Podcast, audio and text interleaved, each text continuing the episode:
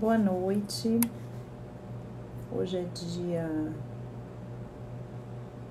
26 de maio. Estamos dando continuidade às lives da ESA. Hoje temos como convidado o professor Jean Carlos Dias, que vai falar conosco sobre revisão contratual em tempos de Covid. Já está aqui o professor Jean, já vou convidá-lo para entrar ao vivo e começar a nossa conversa desta noite.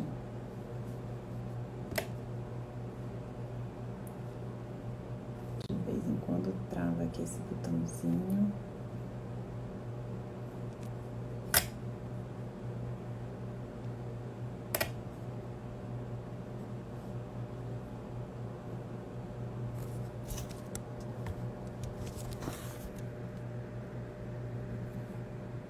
O houve aqui?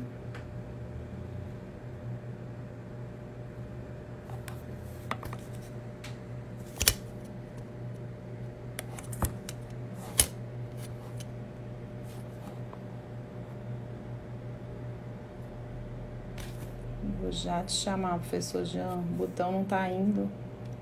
Eu aperto no botão, ele muda a câmera. Só um minuto. Agora vai. Pronto. Tava com touch screen aqui, gente. Olá, pessoal que está sempre aqui conosco. Acho que agora foi, hein? Pronto. Agora deu certo. Foi difícil, Jean. O, o, eu estava apertando no botãozinho e estava invertendo a câmera, não estava aceitando eu, eu, eu ir para o negocinho do ao vivo. Eu, hein? Ah, mas, tá, olha, esse negócio de live a gente está aprendendo a fazer, né? Tá, E certo. pra teres ideia, Luciana, a primeira vez que eu fui fazer, eu fiz de cabeça para baixo, né? Ah, Aí eu penso assim, olha, tá, tá de cabeça para baixo, tem que inverter. Eu digo, ô, coisa. boa. E aí fomos aprendendo. A primeira live da ESA também foi a primeira que eu fiz, eu nunca tinha feito. Eu fiz com o presidente Alberto. E eu não sei o que, que eu fiz na configuração do celular, que a live encerrava automaticamente a cada 10 minutos. E a gente Ah. reiniciava e reiniciava. Olha, eu passei uma vergonha. E aí eu pedi a toda hora, desculpa, desculpa, desculpa. E no dia seguinte, funcionou normal. Enfim, a gente está aprendendo, né? Bem, Verdade, vamos verdade. lá, Jean. Muito obrigada pela tua parceria de estar aqui com a gente. Professor Jean, eu não vou nem apresentar, porque dispensa apresentação, todo mundo te conhece, excelente professor. Foi meu professor, meu colega. Já foi diretor da ESA, né, Jean? Uma É. vez ou duas vezes? Uma vez. E foi Uma suficiente, porque é um desafio, Né? hein? É verdade, é muito trabalho. Porque a gente que gosta de trabalhar com educação dá muito prazer, né? Eu, Verdade. dá muito trabalho, mas é muito, é muito, é, a gente fica muito feliz de ver as coisas acontecerem, os cursos, enfim. Agora mesmo, Uhum. nesse momento de, de pandemia, a gente, em janeiro, a gente reúne, faz um planejamento para o semestre inteiro, e aí, de repente, quando nós nos vimos, cadê o nosso planejamento de abril, maio, junho? Não vai poder ser executado. O que é que a gente Pois é. faz? O que é que tem aí de meio digital? A ESA ainda não tem a sua plataforma digital de cursos online. A gente conseguiu fazer a parceria com a ESA Nacional. A gente está com um monte de curso gratuito online para todo mundo participar, com pós-graduação online também agora. E antes disso, vamos fazer a live, né? Aprender Pois a é. fazer a live. E eu te confesso que no início eu fiquei muito apreensiva, porque eu dispensei minhas funcionárias, eu tenho três filhos, eu tenho um trabalho para fazer. E eu, é toda uma preparação, contato para a gente organizar as lives diárias. Eu disse, eu vou dar conta disso, vai ser um, caos. Mas que nada, eu estou amando. Primeiro que é o momento do dia que a gente para e é o momento que a gente também aprende, estuda, porque cada convidado que vem traz o seu conhecimento, compartilha. E é o momento que a gente vê um monte de amigos, de conhecidos entrando, falando, então dá aquele aquecimento no coração, né? Nesse momento de tanta, tanto isolamento que a gente fica mais distante. Então, é uma ferramenta muito bacana. E eu digo que a gente vai voltar a ter os cursos presenciais, mas as lives vão continuar. Os cursos Boa! online vão continuar. Talvez não todo dia, que eu acho que eu não vou dar conta Não, de voltar claro. à atividade presencial e todo dia fazer live. Mas uma vez por semana, uma vez a cada 15 dias, eu acho que fica bem legal, né? E movimenta. Bem, Eu acho, essa vai ser uma tendência, né? Misturar as duas coisas, eu acho que a partir de agora vai ser cada vez mais comum. Isso, ainda mais aqui no nosso estado, que a gente luta muito, né? Tu viveste isso na ESA. A nossa é. prioridade é levar a educação para o interior, porque acaba que é mais difícil chegar à educação no interior. E com os acessos digitais é muito mais fácil. Aqui a gente tem vários presidentes de subseção que vivem participando, advogados do interior que vivem participando. Então, eles, a gente está podendo alcançar a nossa missão da ESA, que é levar o conhecimento para a advocacia. Né? E de temáticas que não houve como a gente se preparar antes, porque são temáticas que estão surgindo a todo dia, toda hora, coisas novas, né? Então, a ideia é sempre chamar alguém para justamente é, clarear as ideias, ajudar os nossos colegas da advocacia paraense a como trabalhar, porque a gente não parou de trabalhar, o nosso trabalho é essencial, né? Pelo contrário, estão pipocando conflitos, problemas e a gente tem que continuar atuando. Então, a ideia realmente dessas conversas é bater um papo, clarear, transferir conhecimento para os nossos colegas e ajudá-los a continuar nessa nossa nobre missão, que é a defesa aí de todos e tentar resolver os conflitos que estão surgindo. E um que está surgindo muito são a questão dos contratos. Eu até tinha colocado aqui nos comentários na confusão de eu não conseguir te, te incluir, ela saiu, eu vou colocar de novo para fixar aqui nos comentários, porque é legal que o pessoal entra depois e às vezes não sabe do que é a live, né?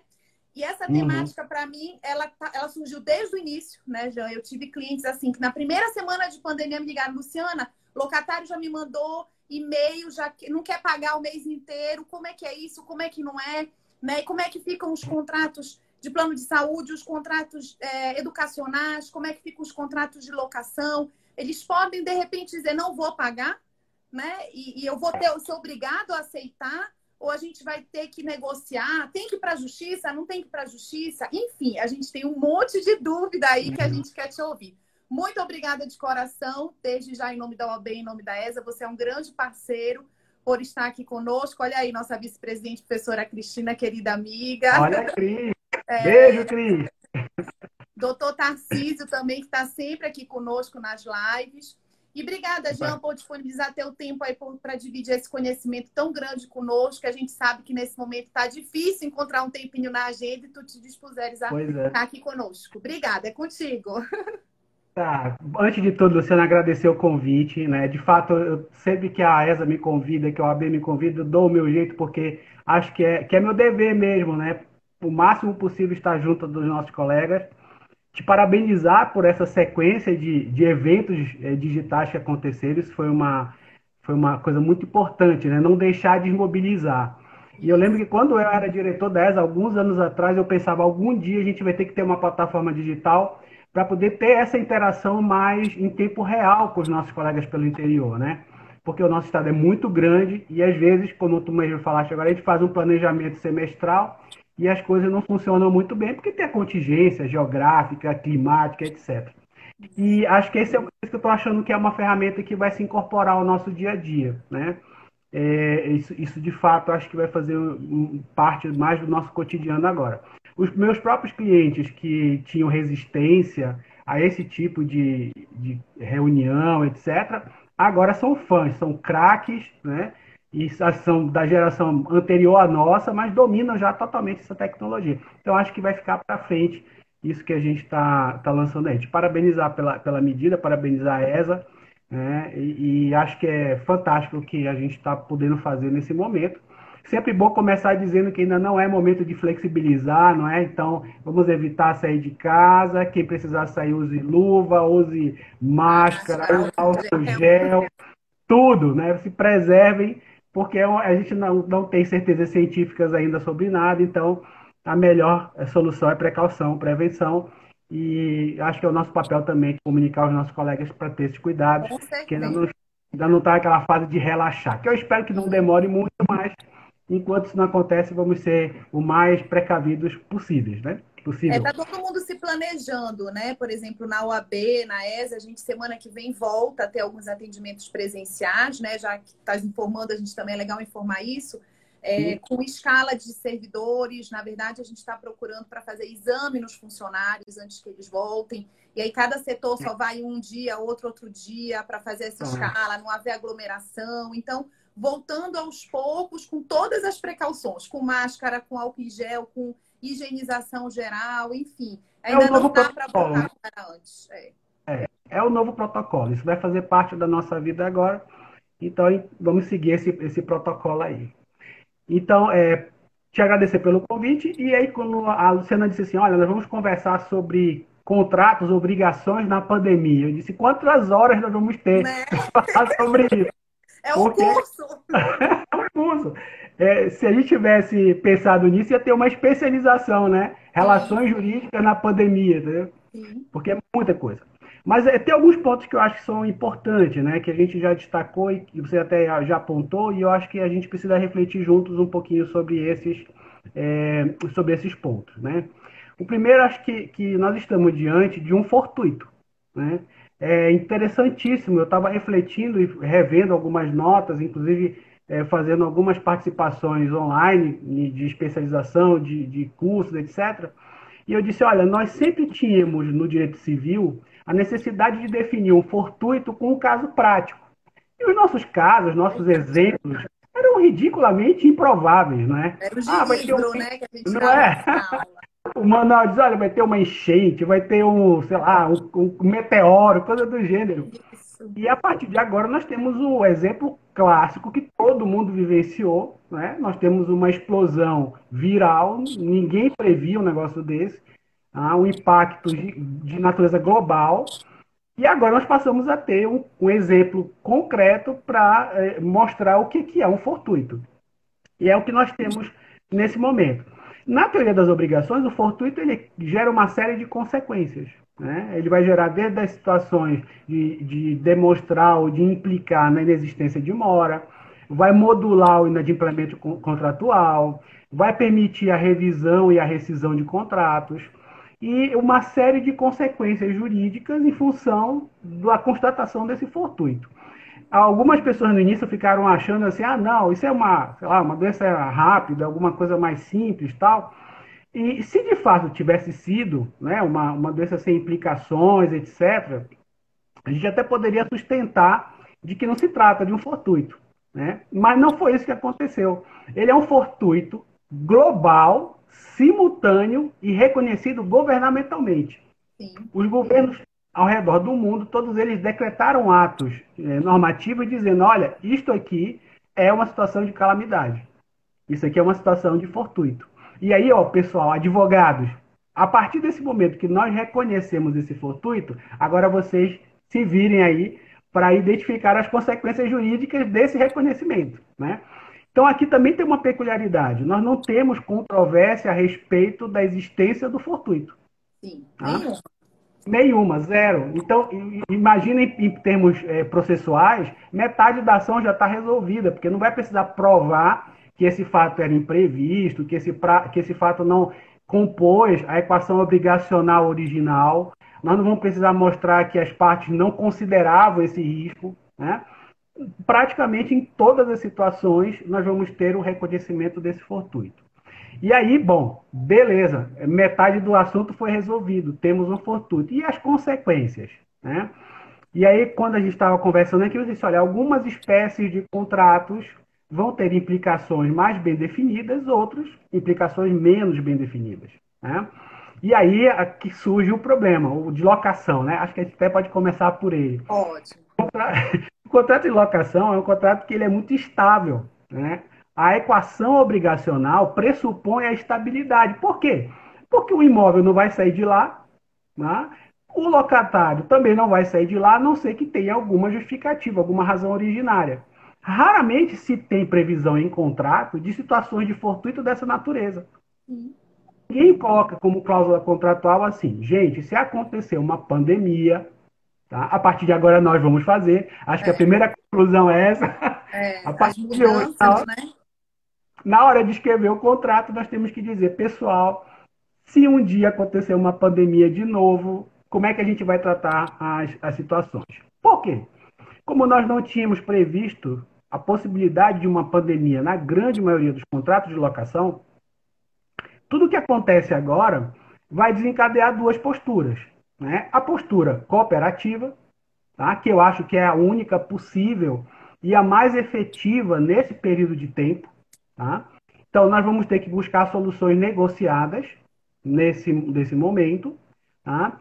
embora, em rigor e rigor, seja possível a revisão né, da, da, da locação, seja possível a revisão contratual, e também seja possível a rescisão. Tá?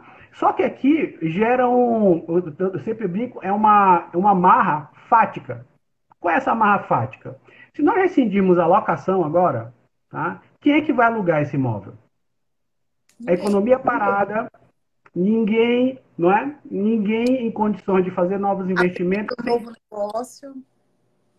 Não tem risco de você conseguir um locatário, tá? É, de imediato. Ainda mais um locatário que tenha demonstrado, como o, o existente atualmente, que estava pagando suas obrigações, que estava regular. É muito, é bastante improvável a formação de uma nova relação jurídica locatícia. Do outro lado, o próprio locatário diz: olha, onde é que eu vou encontrar um imóvel agora? Ah, nessas circunstâncias. Vou fazer é, uma mudança nesse momento, né? Que ninguém quer se é, é aglomerar com ninguém pensa o risco, obviamente, quando a gente tem uma locação residencial, é grande, mas imagina a mudança de ponto de comércio agora. Né? É, é, é, praticamente inviável. E né? é mais uma despesa, né, com mudança. Entendeu? E o deslocamento do fundo de comércio, o negócio tem que ser muito bem pensado, né? Imagina você fazer isso de forma é, é, é não prevista, não organizada, o impacto sobre o futuro. Né? Porque aquela empresa que existia no determinado lugar, daqui dois, três meses, se Deus quiser, nós vamos estar na situação de normalidade. Então a gente vai saber, olha, a sorveteria estava ali, a padaria estava lá, os fundos de comércio serão preservados. Se você muda, você não somente sofreu o impacto da crise, como também a tua clientela, o teu aviamento foi para o espaço. Sim. Né? Então, é uma situação que ela é tão é, incomum e tão dramática que não há estímulo para você não tentar uma solução compositiva. E eu acho que o, esse é o norte, né? É, nós fizemos um evento também, acho que um ano ou dois anos atrás, em que a gente falava sobre a, importância da negociação, né? De estabelecer parâmetros que sejam razoáveis para ambas as partes. Né? Dizer, olha, nós estamos numa situação de excepcionalidade. Isso não é um momento para rompimento contratual, nem para é, modificações dramáticas das situações que já estão consolidadas. Ah, Gia, mas isso quer dizer que eu não vou pagar mais aluguel? Não, né? Claro que não. É, é, é óbvio também que o locador não pode esperar receber integralmente tá? aquilo que ele vinha recebendo de uma empresa que parou de operar. Tá? Isso aí é, é o que nossos avós diziam para gente, que dinheiro não dá uma árvore. Né? Então, se a empresa parou de funcionar, como é que ela vai ter recurso suficiente para pagar o aluguel que tinha sido projetado? Né? E aí vai, vai da negociação. É interessante, eu tenho conversado com alguns colegas e no, escritório também a gente teve muitas situações como essas, que nós estamos dizendo, olha, pessoal, é 50% é o que dá para fazer agora, 30%, né, 20%, e depois eu não vou pagar essa diferença, porque eu não sei se eu vou conseguir retornar ao status quo anterior, ou se tiver na negociação o pagamento a posterior, tem que ser diluído, tá? A, a, ontem uma notícia muito interessante. A Alemanha perdeu dois pontos percentuais do PIB. Né? Não estamos falando do Brasil, nós falando da Alemanha. Né? Se o impacto na Alemanha foi de dois pontos percentuais do PIB, ou seja, a economia alemã encolheu, o que vai acontecer nos países em desenvolvimento? Né? Então, claro que a gente tem que colocar isso na cabeça e saber, olha, quando retornar à normalidade, Tá? Ambas as partes têm que se dar carências, né? períodos de adaptação para que se volte a situação é, de normalidade plena. Né? Isso vai muito da sensibilidade na negociação, caso a caso. Não tem um modelo padrão. Né? Tava, me perguntaram isso, mas tem uma receita? Isso não tem uma receita. Porque é totalmente diferente cada situação concreta de cada uma. Né? É, o nosso esse... presidente, Jean, está tá comentando aqui presidente ah, Alberto, ah, te, te, dando as boas-vindas e se perguntando se tem alguma portaria nova do TJ vindo por aí. Meu presidente, primeiro um abraço forte, da virtual, que não tem risco de contaminação. Tá? É uma alegria tê-lo aqui. E segundo, eu não sei lhe dizer, porque como eu estou envolvido no concurso lá para juízes, hoje eu passei o dia revisando é, recursos da prova de sentença. E amanhã deve ser a sessão pública E aí eu, será a primeira coisa que eu vou perguntar. Pessoal, vem alguma portaria nova por aí? Porque, de fato, a situação não se normalizou, né? De fato, não se normalizou ainda. Então, vejam só. Então, primeiro problema do contrato de locação, nós temos um, um contrato que é planejado para ser estável, tá? E, e essa turbulência me parece que não descaracteriza essa estabilidade obrigacional. O que é necessário? Sentar para que a gente possa, nesse espaço de tempo de três, quatro, cinco, seis meses, criar condições para atravessar essa turbulência. Né? Eu, eu simplesmente eu aboli nas tratativas sobre locação a ideia da judicialização. Perfeito. Olha, pessoal, nós vamos começar conversando dizendo o seguinte: ninguém vai mover a ação aqui não. Tá? Nós vamos começar chegar numa, vamos iniciar uma conversa para se concluir essa conversa, porque nós não precisamos do judiciário neste momento. Tá? Ah, Jean, mas quer dizer que em nenhuma hipótese tu vais considerar? Não, claro que vou considerar naquelas situações extremas. É diante de uma mas... total, né, Sim. da outra parte, enfim. Mas eu acho que é como ah. tu colocaste, é uma, é uma situação de ambas as partes, todo mundo está vendo o que está acontecendo. Eu, enquanto locadora, não quero perder o locatário. Se eu não abrir mão de um percentual, de um prazo, eu vou perder aquele locatário no momento que eu não posso. Né? E o locatário, por seu lado, também não quer perder aquele imóvel. Então, não tem como as duas partes analisarem com carinho essa situação. Né? Eu acho até que o advogado, juntamente com o cliente, faz uma análise até de fluxo de caixa, uma análise financeira. Uhum. É aqui que tu tens que diminuir o teu gasto, a tua despesa, e tu consegues pagar essa diferença ano que vem, daqui a seis meses, né? No próximo é. ano, no próximo exercício financeiro, de repente, para melhorar essa proposta para o teu locador. Enfim, porque, como tu disseste, cada caso é um caso diferente no contrato de locação, não tem jeito. E às vezes, Luciano, abriu o número, né? Abriu o número. O cara pensa assim, ah, mas ele tem, tem reserva, etc. Essa altura do campeonato, as empresas já queimaram reserva. No Brasil, a gente não tem empresa com caixa para se autobancar por seis meses. Nenhuma, não. zero. Entendeu? O cara abriu números, olha, tá aqui, a minha contabilidade é essa, meu faturamento era esse, caiu para isso aqui vamos, vamos começar a conversar com base na realidade. Né? Isso mostra boa fé e, do outro lado, engaja a, a outra parte na busca de uma solução. Né? Diz assim, olha, nós precisamos de uma solução negociada, não dá para ser assim, não dá para ser assado, como é que você me ajuda para eu te ajudar a manter esse contrato? Né? E para o judiciário, que... além de tu não conseguires resolver isso de forma imediata, que tu consegues, é, a chance de conseguir uma negociação é maior, tu ainda vais ter que despender os custos né, das custas judiciais, ainda vai ter mais despesa e não vais resolver a tempo, vais ter que esperar. Hoje que o judiciário está com tudo suspenso, né, tudo mais parado, trabalho remoto, mas obviamente que está mais lento. Então, tu não vais uhum. resolver o que tu precisas resolver imediatamente. Exato. Aí, cair na, na, na, ação judicial, né, tem nesse momento muitas variáveis, desde o operacional, né, que a gente sabe que tem excelentes juízes que estão com a produtividade altíssima, né, eu até diria que a maioria, os, os, os juízes têm realmente é, atuado de forma regular, até comentei um dia desse numa rede social, e muitos colegas disseram, realmente está tudo é, funcionando, o fluxo né, decisório está funcionando. O problema é que não é só a decisão do juiz, né? a decisão precisa ser exteriorizada. E aí que entram os obstáculos, porque você precisa do oficial de justiça, precisa de secretaria, precisa de uma série de serviços auxiliares que não estão em situação de normalidade, não estão funcionando normalmente. Né? Então, acho que a ideia, é, nesse caso aqui, é a negociação. Né? E negociação com o plus que eu chamo de transparência. Né? A negociação transparente. Olha, pessoal, a realidade é essa. Né? Acho que ajuda se chegar numa solução é, negociada né? sem descaracterizar o vínculo que é próprio da, da locação. Né? É, então, acho que esse é o, dizer, o primeiro núcleo, né? Procurar Essa força manter... maior, já é o que estaria ligado à teoria da imprevisão, que daria subsídio para a gente argumentá-la? Sim.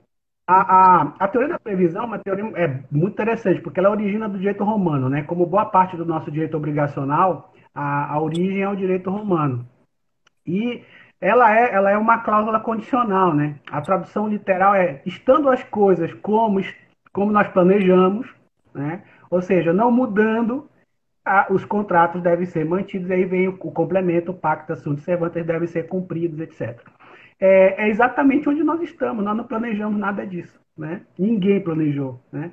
Então, as empresas aéreas pedindo recuperação judicial, eu acho que a gente vai falar daqui a pouquinho sobre recuperação judicial. É, a Latam pediu a recuperação. A Latam pediu, as americanas todas pediram, a Lufthansa, a alemã. Eu gosto de, de falar da Alemanha, porque a gente, às vezes, fala do Brasil, as pessoas acham assim, não, o Brasil é uma economia que ainda não é totalmente consolidada, etc. etc. Uhum. A Alemanha vai, vai, vai entrar com 8 bilhões para a Lufthansa, dizendo, olha, vocês não têm condições de se manter se o negócio esticar mais tempo, né?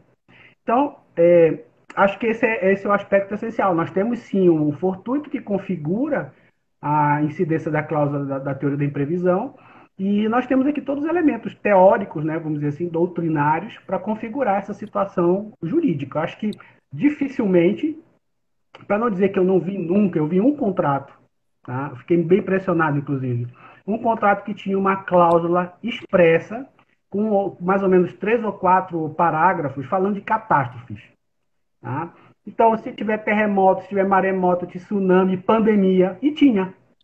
Eu fiquei curiosíssimo, né? Eu disse, mas vem cá, por que, que esse contrato foi escrito desse jeito? Ah, é porque uma das empresas é subsidiária de uma empresa americana. E como eles têm muitos acidentes naturais o tempo todo, é, essa cláusula faz parte do padrão. Né? Mas fiquei muito impressionado, né? Porque alguém disse assim, ó, já que a gente está colocando terremoto, tsunami, furacão, pandemia aí, e que nunca vai acontecer. E acabou funcionando, a cláusula regulava direitinho esse período de situações assim é, dramáticas, né? Então acho que, que a alocação é isso, é, é abrir para negociação transparente e evitar o máximo possível aí a, o caminho para o judiciário por essas contingências. E aí algumas pessoas, né, só para a gente fechar, isso é que eu acho que pode ser a dúvida do pessoal. Essa alteração no contrato de locação, feita numa mediação, seria um termo aditivo ou seria uma revisão contratual? Tem uma diferença, né? É, exato. Olha, o que eu acho é o seguinte: é possível todas as formas. Tá? É possível o, o termo aditivo, tá? intersticial, e me parece que nós não estamos. Por isso que eu volto ao problema da loca, no caso da locação especial, né? A locação é um contrato de estabilidade. Como é de estabilidade, o que a gente vai criar é regulação intersticial, de uma situação específica. Tá? Então, essa, esses termos aditivos, gente deve começar dizendo o seguinte: olha, nós vamos essas regulações específicas vão durar pelo prazo da pandemia, por seis meses, três meses, quatro meses, ou até que haja um ato governamental desconstituindo a situação de calamidade, etc. Já definir qual é o período de interstício. Tá? Uhum. Porque quer, quer a, a, a situação se alongue um pouco mais ou se encurte um pouco mais, as disposições ficam valendo. Né? Então, o termo aditivo é uma boa solução. Não me parece ser propriamente uma revisão contratual, tá? porque na prática nós não vamos alterar a estrutura obrigacional do contrato. Né? Então, o valor do aluguel continua sendo o mesmo, a forma de reajuste continua sendo a mesma, o modo de pagamento continua sendo o mesmo, o uso do imóvel continua sendo o mesmo. Quer dizer, a estrutura básica do contrato de locação vai ser mantida. Nós só vamos alterar basicamente data de pagamento, forma de pagamento. Né? E durante e valor, o período, né? Porque a ideia é que seja nesse período. período. É. Acabou o Alguns contratos volta ao status anterior. Volta ao status. Então a gente começa dizendo qual é o período de, vamos lá, vigência dessa situação excepcional, né? Uhum. É, os, tem contratos que têm cláusula de tolerância, né? Que diz assim, olha, se as partes é, decidirem convencionar comportamentos diferentes por mera carta, por mera correspondência epistolar, etc., considera-se como ajustado o contrato, como revisto, como, como corrigidas as obrigações. Nesses casos, acho que nem tema aditivo precisa. Tá? Os contratos mais, mais modernos, eles inclusive indicam um e-mail, então um endereço eletrônico, um WhatsApp, alguma coisa assim, que vale de forma expressa como tratativa como consolidação. É. Então, nesses casos, conforme a cláusula tal, estou te mandando um e-mail, um WhatsApp, sei lá, uma, uma videoconferência dizendo, olha, não tem como ser, topa, e aí essa, nesses contratos menos formais, essas tratativas também são, são válidas, né? desde que documentadas. E acho que aí é um, é um ponto, é um ponto para a gente poder é, também cuidar, né? Sempre de do, documentar de uma forma ou de outra ah, essas tratativas, essas negociações que vão sendo desenvolvidas. O tema aditivo me parece que é, que é o mais adequado, mas não é a única forma. Né? Especialmente naquelas locações que são possíveis de serem constituídas oralmente, verbalmente. Então, nessas não há nem que se falar em termo aditivo, né? É, e aí, é, olha, a forma que foi combinada para comunica a comunicação entre as partes vale para a proposta, para a contraproposta, etc., para a nova formalização do ajuste. Né? Então, são todas possibilidades é, que, que entram em jogo. Né? Houve um, um, caso lá no escritório que alguém queria reescrever o contrato. Eu disse, olha, aí não é, não é essa, né? A, não é esse o momento e nem é esse o móvel da nossa reunião aqui. Nós vamos reescrever o contrato, dizer, ah, tem rachadura, não tem rachadura, isso não é para agora, né? Não. Evitar essa... Que aí você acaba não resolvendo o problema imediato, né? Porque aí você entra em outra discussão que não é propriamente adequada. Aí já, já acho que fere a transparência, entendeu? Com Se certeza. a ideia é dar conta desse momento temporário, não pode chegar lá e dizer, olha, eu quero... É, Mudar outra coisa. É, tratar de outros assuntos que não sejam é, adequados. Acho que é uma boa solução. No nosso caso lá tem funcionado bem. Né? Nós não tivemos ainda necessidade de ir para a justiça. Todas as, as consegui negociar os casos todos. E é o que eu defendo. A gente tem feito tanta live aqui de mediação, de negociação, de métodos consensuais e a gente tem que, tem que aplicar aquilo que a gente defende também. Exatamente. E não observar ainda mais o judiciário. Deixa para o judiciário que realmente só dá para ser resolvido por lá. Jean, tem uma é. dúvida aqui que veio na interrogaçãozinha. Uhum. Eu não sei se a gente vai ter tempo para falar disso, que não estava na nossa pauta. Que ela perguntou se essa regra da negociação a gente pode aplicar também na questão das taxas condominiais. Que Bom, também outras né, obrigações que precisam é, ser revisitadas. É, o, que, o problema da taxa condominial é, vai depender do que diz a convenção. Né? Porque a taxa condominial ela não é fixada pelo síndico ela é fixada pelo conjunto dos condôminos. E aí as convenções, quando, quando disserem coisas do tipo, ó, só a majoração ou redução da taxa condominial depende de assembleia, aí já não dá para fazer. Né? Não dá para fazer. É, a não ser que o síndico é, faça uma assembleia dessas virtuais e aí naquele contexto ele diminua. Né? Em rigor, em rigor, o síndico sozinho não pode fazer alteração de taxa condominial. Tá? Então, aí vai, a gente vai ter que cair novamente na convenção e examinar como é que ela trata desse tema. Né? É, a maioria das convenções não tem nenhuma disposição sobre isso. Bom, pelo menos que eu consultei. É, a convenção condominial é uma coisa que geralmente não é muito bem feita, né? Assim, não é muito completa, né? E acho que precisaria, né? Em situações de emergências, olha, o síndico pode decidir a de referendo, essa é uma coisa interessantíssima. Mas, olha, teve uma calamidade, ele decide a de referendo e submete depois lá para a Assembleia, né? Então, inundou uma, uma, uma garagem, né? tem um custo extraordinário, meu irmão, vou fazer, que ultrapassa o teto da convenção, eu faço a de referendo. Quer dizer, isso precisa ser, ser ajustado para o pessoal do, do direito imobiliário aí na hora de fazer as, as convenções, é, ter maior preocupação com, essas, com essa necessidade de autonomia né, do gestor. Mas aí acho que é, por ato próprio, o síndico é, pode ser questionado. Acho difícil de sustentar. Tá?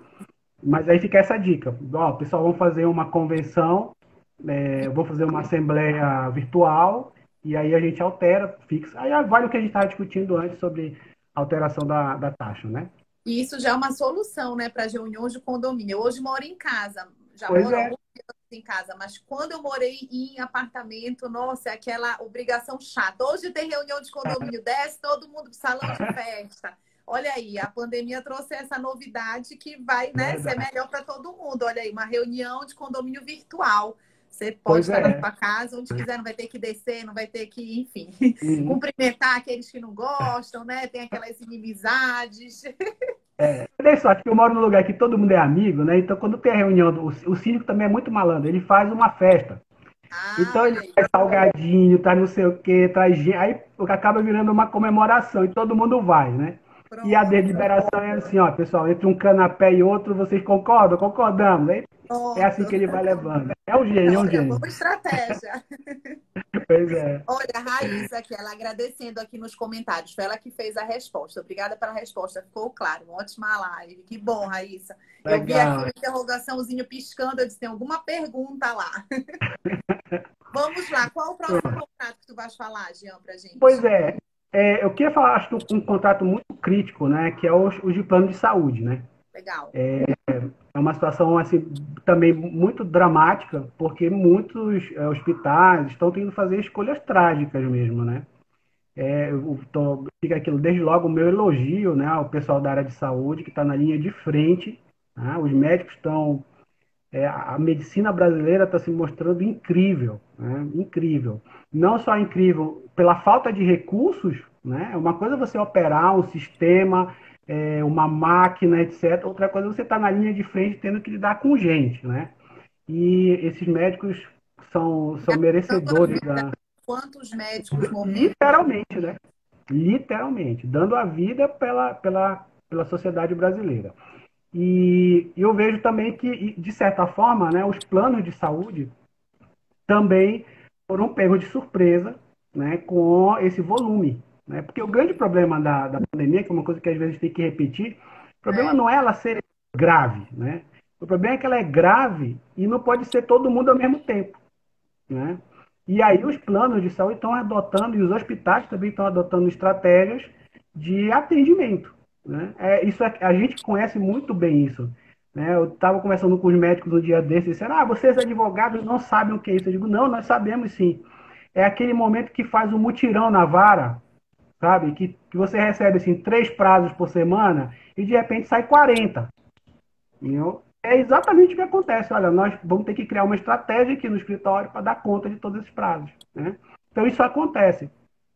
E, e vejo que houve um, um, uma reação, né? mas obviamente é, houve, claro, é, impossibilidade de cumprimento desse tamanho, né? da, da expressão da gravidade da, da questão. Bom, então, o que, que, que, que eu vejo aqui? Claramente, nós temos situações de, de planos de saúde que, que co cobrem essa ocorrência, né? mas e que as pessoas acabaram não tendo atendimento. Né? E algumas tiveram atendimento depois, então houve agravamento, etc. Vejam, em rigor, em rigor, é, nós podemos dizer, olha, um descumprimento contratual aqui. Tá? há um descumprimento contratual. Nós estamos diante de uma situação em que eu tinha direito a um atendimento que não foi feito. Mas aí a gente volta ao problema do fortuito. Né?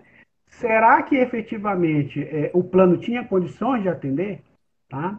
Diante desse contexto, né, é um contexto muito específico. Né? Acho que o, pessoal que, que for defender os planos de saúde vai ter que levar em consideração a, a, necessidade das pessoas atendidas e, por outro lado, os que tiverem, os nossos colegas que estiverem representando é, os clientes, os pacientes, também deverão considerar isso nas peças, né? Se isso vier a ser judicializado. Porque o que me parece que vai virar, em muitas circunstâncias, pretensões indenizatórias. Muita gente aí vai transformar isso num pedido de indenização e esse fator vai ser decisivo. Acho que a gente não pode é, afastar análise desse problema. Tá? É, estamos ou não diante de um fortuito. Um plano estava, um hospital estava obrigado a considerar essa possibilidade. Tá? Aí que percebe que aqui é diferente da, da locação, né? Ah, o contrato de locação tende à estabilidade. O, o de saúde, ele tende à instabilidade. Sim. Por quê? Porque não, nenhum plano sabe o que nós vamos ter se a gente vai ter gripe, se a gente vai ter, sei lá, tosse, se a gente vai ter escarlatina, ninguém sabe. Então a gente trabalha com um cenário estatístico. Sim. Aí eu suponho que um certo número de pessoas vai ter um certo número de atendimentos e de repente teve uma explosão que implode esse planejamento estatístico. Daí eu, como consumidor, eu posso dizer, olha, mas você tinha um dever de considerar essa possibilidade. E daí o plano de saúde pode responder o seguinte: eu considerei essa possibilidade, mas ela era estatisticamente improvável. Quando foi que aconteceu nos últimos 100 anos? Uma pandemia, né? É sério? É, e aqui, aqui eu te confesso que eu não tenho uma solução. Eu estou muito curioso, porque é, vai acabar tendo que se construir uma jurisprudência sobre, sobre esse aspecto. Né? Em que medida uma pandemia altera a estrutura básica dos contratos celebrados e como se demonstra de parte a parte a existência dessa imprevisão, né? Para a gente voltar à teoria da imprevisão. Como se eh, demonstra isso. Tenho visto alguns colegas, o pessoal do consumidor está acostumado a jogar a tese e deixa o juiz resolver, né? Ah, aqui é um ambiente protetivo e vamos embora. Não vai funcionar bem assim na pandemia. Não, não vai, essa lógica pura e simples das causas do, do consumidor em que a, o ambiente protetivo é resposta para muitos problemas, não vai valer muito bem aqui, porque é, nós não estamos na situação de normalidade. Né? Então, não, quem tiver esse tipo de pretensão tem que demonstrar desde logo que era de se esperar que houvesse algum nível de controle de uma situação com essa gravidade. É, um, um participante aqui, eu não sei quem é, só tem aqui Neves, deve ser até meu parente. O problema, professor, é que alguns casos foram vidas que foram perdidas. Como pesar essas perdas por falta de atendimento? É o que tu falaste. Nenhum plano de saúde está é. preparado. Primeiro, que eles têm muito mais é, associados e, e, e é, é, uhum. pessoas para atender do que leitos, do que espaço, porque eles têm uma estatística que eles não vão precisar atender todos ao mesmo tempo.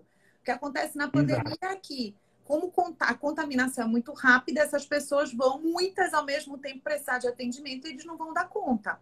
Né? E aí, é. muitos hospitais fecharam as portas. Eu passei uma situação aqui em casa, de madrugada, um funcionário uhum. do meu marido ligando que estava passando mal, que estava na frente, todas as UPAs fechadas, o hospital fechado. Enfim, pois é. é o Renato Neves é, falando.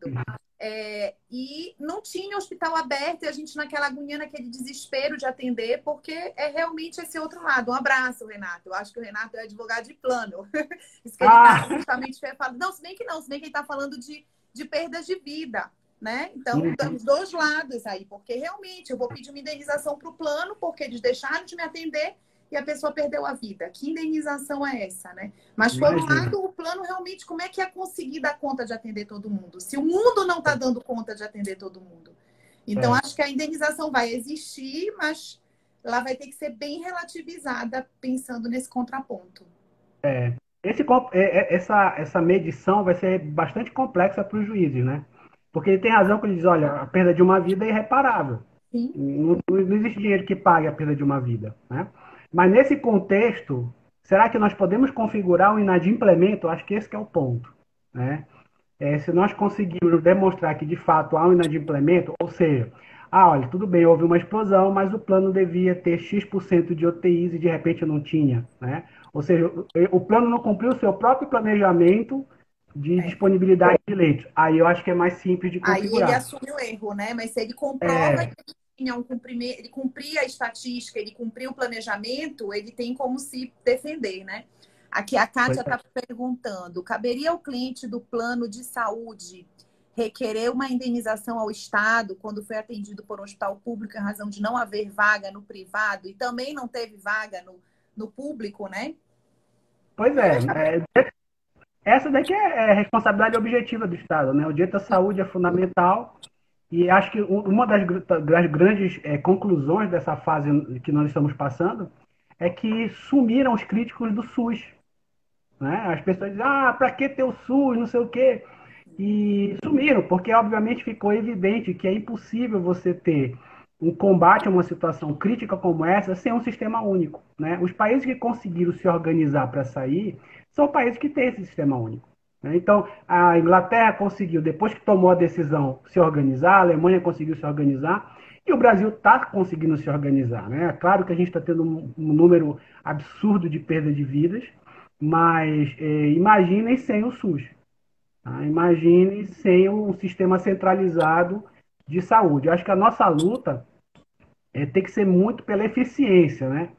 É, na verdade, melhorar o serviço na ponta, criar mais recursos na ponta. Né? O, o, problema do Brasil é que a gente gasta muito dinheiro na educação, mas na educação, na saúde, mas pouco dinheiro chega onde deveria chegar. Né? Então a gente acaba tendo menos hospitais do que os necessários, menos médicos do que os necessários. E isso apareceu agora muito evidentemente. Então, não é o caso de jogar o bebê e a água do bebê fora. Nós temos que preservar o SUS, lutar pelo SUS e que ele seja cada vez mais eficiente. Né? Acho que o compromisso com, com essa política pública de saúde ficou evidente é, o quanto todos nós brasileiros, até quem não foi atendido pelo SUS, é, torna, reconhece a relevância, a importância e a necessidade de aperfeiçoamento também.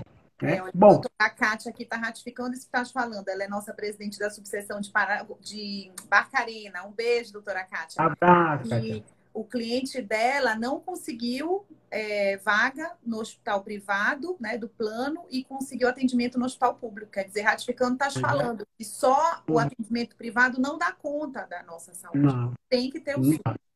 É. Até porque tem especialidades, Luciana, que são muito próprias da saúde pública, né? Então, é, você acaba não tendo esse nível de recursos nos hospitais privados. A infectologia é uma. Sim. É difícil você ter um, um, um, departamento muito grande de infectologia nos hospitais privados, porque a gente bota estatísticas, são, não são tão relevantes os casos, pelo menos eram, né? Não eram tão relevantes os casos é, virais, etc., que demandasse um grande departamento. Né? Ah, ela está Isso... me corrigindo aqui. Deixa eu corrigir para eu não ser obrigada. Ela é a vice de Anani Deu, é porque a doutora Kátia também é lá de de Barcarina, ela sempre está aqui na live. E a fotinha fica tão pequenininha que não dá para eu ver vocês. Um beijo para a senhora também, doutora Kátia. Beijo, beijo, beijo. Bom, acho que esse da, da saúde, eu acho que é, um, é, uma questão que vai ser bastante complexa. Isso, isso muda, de certa forma, inclusive, o planejamento, né? Dos hospitais, plano de saúde, etc. E esse é mais difícil da gente conseguir negociar, né, Jean? De repente, era até as bancas que advogam para esses planos de saúde para não ter tanto ajuizamento de ações. Aliás, as, ações vão ser ajuizadas pelos, pelos segurados, mas de repente eles montarem uma banca de mediação para chamar, porque vão ser muitas é. demandas. A mesma coisa o Estado, que também vai ter. Eu sei que a PGE já tem uma Câmara de Mediação e Conciliação, mas eles ainda não estão fazendo mediação, só conciliação. Também vai ser um grande lote de demandas para eles estarem resolvendo também. Com certeza, com certeza. E eu acho que no, nos planos de saúde privados, criar um board de, de disputas, para tentar resolver sem ir para o judiciário, né?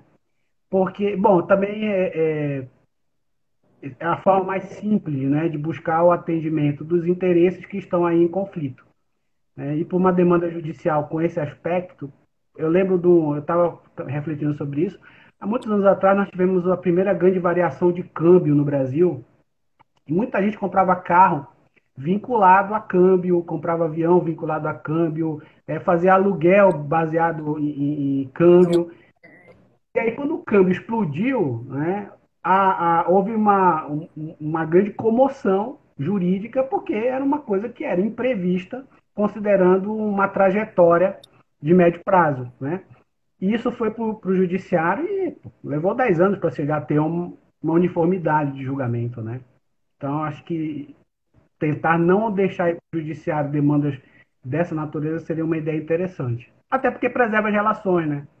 Sim. Então, a gente volta àquele ponto. Você preserva as relações contratuais e jurídicas e você não perde o cliente, o plano de saúde é, é, vai ter uma posição, vai ter um divulgador, né, vai ter um apoiador, então se justifica essa tentativa de negociação. E esses contratos de plano de saúde têm um outro lado também que podem estar gerando conflito, que são aqui a questão da inadimplência dos segurados, né? Porque normalmente pois se você é. paga três meses, você perde o plano, não é isso? E agora? A gente já está praticamente março, metade do mês já foi de isolamento. Abril, maio, vai para junho. As pessoas, principalmente que são autônomas, microempreendedores, que estão sem receita, apesar de estarem precisando do plano, mas estão não tendo condições de pagar as mensalidades. Será que eles é. vão também perder o plano? A gente vai poder subsidiar o pedido de não perda do plano na teoria da imprevisão? Aí eu acho que é bom, eu acho que é possível, né? É, nós estamos, como eu estou falando, é, esse, essa situação imprevista, ela tem sempre dois, dois lados, né? O, o do plano, acho que é, é, saber o seguinte: bom, o desencaixe né, do plano também está sendo orientado para uma direção específica. Né? Então, você acaba não tendo outros atendimentos e está focando hoje na Covid-19. Então, os, os, gastos com as outras doenças nesse momento não estão acontecendo. Então, também, no período curto de tempo, é possível né, você equacionar isso. Olha, você não vai perder, ou então vai ter uma redução é, eu acho que esse é um, é um caminho que é factível. É, se não conseguirmos, vamos dizer, individualmente, né, acho que aí é o, é o momento próprio para a ideia da coletivização. Né? Procurar soluções coletivas, é, procurar soluções negociadas com, com, uma determinada categoria, que isso fortalece a necessidade de, de revisão. Eu tenho visto nos planos assim uma, uma postura muito, vamos dizer, acessível né, de, de, considerar essas hipóteses, inclusive no plano individual. Então, acho que é um, é um caminho possível. Mas também, se não, aqui é o caso que a gente não pode deixar de ir ao judiciário, né? Se a negociação não consolidou, eu não posso deixar de ir porque é um direito fundamental, é saúde, não tem como e não gente, ter. Nessa, nessa pandemia, o Covid, a gente não sabe quais os efeitos que vão ficar, né? Pós, pois ah, é. eu tô curada, eu fiz a sorologia, eu já tenho anticorpo. Mas eu estava até fazendo uma live com a Andresa Smith, que é professora lá da UFPA, uhum. ela está fazendo pós-doc em Coimbra, e ela estava falando que na Europa as pesquisas já estão numa discussão muito avançada que as crianças que tiveram Covid, que não tiveram sintomas, estão apresentando inflamações no coração. E tá, o é. estudo está levando a crer que isso é um, um, um, reflexo do Covid. Então, quer dizer, essas é. pessoas, a gente está tendo um momento agora de desespero para se curar do Covid, depois a gente vai ter que recorrer aos planos, à, à, à saúde pública, para, de repente, fazer tratamentos do que ficou né, de, sequela, né? de sequela do Covid. O, Exato. o doutor Renato Neves está falando uma discussão. Ah, tá. Uma discussão boa, doutora Luciano, inadimplemento dos planos e a teoria da imprevisão, é que tu estavas falando, né? E o doutor uhum. Marcones também, que está sempre aqui com a gente. Um beijo. Um abraço, Marcones. É, a suspensão violaria direito fundamental. Pelo momento, Exato. seria meio irrazoável de cobrança, exatamente, né? É, aqui a última pergunta, Jean. Faltou oito minutinhos. Olha, voou o tempo. Foi rápido. a conversa tá boa. A doutora Gisele, as atas de registro de preço feitas antes da pandemia, que ficaram paradas na pandemia, podem ser prorrogadas? Nossa, ela já foi para direito administrativo. Podem Bom, ser prorrogadas por mais de um ano, levando em conta a teoria da imprevisão? Aqui Bom, aqui é um... live até com a Ariane, ela tratou disso aí com a gente. Foi, né? O problema, bom, o problema, né? O que, o que a gente tem que saber é se nós conseguimos transferir a discussão da imprevisão para o plano é, contratual com o poder público e para os atos que não são contratuais. Esse aqui é que é o ponto. Então, no contrato, tá? Então, se ele foi baseado numa ata que foi anterior ao Covid, para mim não tem problema nenhum. Tá? Continuar, o contrato pode ser ajustado. Mas os atos normativos não contratuais não estão sujeitos, em regra, aos mesmos pressupostos da teoria da imprevisão obrigacional. Né? E aí a gente vai ter que tratar isso sob a ótica do direito administrativo. A fundamentação muda. Tá? Mas é, os, atos, os atos normativos também são contextuais. Né? E daí a gente vai ter uma outra fundamentação, né, propriamente a teoria da, da imprevisão, mas você vai falar sobre a eficácia dos direitos fundamentais, a eficácia das normas jurídicas no tempo, no espaço. E aí é uma outra fundamentação, mas é a, a ideia é a mesma. Estamos lidando com uma situação imprevista, não cogitada, que interfere, inclusive, na execução. Um exemplo muito interessante, percebeu que os, o, houve um ato público, né, um ato normativo, dizendo que o Detran não poderia exigir licenciamento, é, blitz essas, é, de, de conferência de documento, etc. É típico, né? Não é teoria da imprevisão que está no móvel desse ato administrativo, tá? mas obviamente ele está ciente de que estamos diante de uma circunstância atípica. Né? E aí a, a fundamentação é um pouco diferente, mas a ideia básica é a mesma. Perfeito. Jean, faltam seis minutinhos para finalizar, senão eu desencerro a gente ficar falando só aqui. a live Bom. vai ficar no IGTV gravada, ad eterna. Eu estou vendo agora como é que eu faço para subir, porque agora a ESA tem um canal do YouTube. E aí, Uau. toda semana a gente está colocando os cursos lá. Mas o legal é gravar os cursos no estúdio. Como a gente não está podendo gravar, eu estou querendo jogar as lives para lá, mas eu ainda não aprendi essa tecnologia, mas em breve eu aprenderei. Opa! É, mas na, no Instagram da ESA já está no IGTV e aí fica direto. Quem não nos assistiu ou só pegou pelo meio do caminho a live, pode assistir depois é, integral. Obrigada, Renata, dando parabéns aqui para gente. Obrigadão, gente. Então, é, seis minutinhos para a gente fazer as considerações finais e se despedir. Pronto. Bem, primeiro, antes, já em termos de conclusão mesmo, agradecer o convite feito pela Luciana. Foi uma alegria estar aqui com, com ela e com todos que estão nos vendo aqui nesse momento. Parabenizar a ESA né, por essa iniciativa que eu acho que é, que é fantástica e que continue, né? mesmo depois que a gente passar esse momento de crise, continue, porque é, tem uma. Eu, eu brinco é, tem uma, um obstáculo geracional. A garotada que está vindo aí, Tá? E garotada é qualquer um com menos de 50 anos. Portanto, nós estamos nessa, Luciana. Não, tá? nós da garotada, a gente está cada vez mais habituado a lidar com essa tecnologia, né? de ouvir, conversar, debater. Então, é importante que esse recurso seja, seja mantido. Né? É, o segundo aspecto que eu queria chamar a atenção é que esse é um momento de testar a solidariedade humana também, né? É o momento da gente perceber o outro, né? É, nós tivemos condições de, de enfrentar, eu acredito que já estamos no final desse processo, nós tivemos condições de enfrentar essa, essa situação muito em função da, da amizade, do carinho um pelo outro. Quantas vezes pessoas disseram, olha, eu quero bater um papo que eu estou me sentindo triste aqui e tal. Disse, não te preocupa, que eu vou te ligar e tal. E o inverso é verdadeiro, né? No momento que nós colocamos a nossa solidariedade, o nosso amor próximo em, em, em evidência. E, por incrível que pareça, eu saio dessa experiência muito confiante na humanidade. Né? O que eu vi mesmo foram as pessoas preocupadas umas com as outras, as pessoas preocupadas em ajudar os outros. Né? Claro que sempre tem aquele que é o, né, o diferente, mas na grande maioria o que eu vi foi o envolvimento das pessoas é, em busca de, de, do interesse coletivo, né, de preservar a saúde de todo mundo. E acho que isso cria laços, fortalecem laços que depois vão ser muito importantes para o futuro do país, para o futuro da nossa sociedade. Né? Acho que esse é um, é um segundo aspecto. E, e, o, e, o, terceiro aspecto é os advogados são essenciais à administração da justiça, é uma coisa que eu sempre digo. Tá? Teve crise, mais do que nunca, os advogados têm um papel a cumprir agora. Né? Os advogados e as advogadas buscar essas partes, exercer a sua função para que a gente possa minimizar os impactos do que está acontecendo agora. Né? Eu acho que isso é, é, fundamental. Assim, eu me senti muito orgulhoso de, é, embora tenha trabalhado, acho que o dobro ou o triplo do que o normal. Né? O pessoal estava dizendo que ah, na pandemia a gente não vai trabalhar. Eu disse, olha, não sei não. Lá, lá na, minha, na minha parada está sendo diferente, eu estou trabalhando três vezes mais. Né?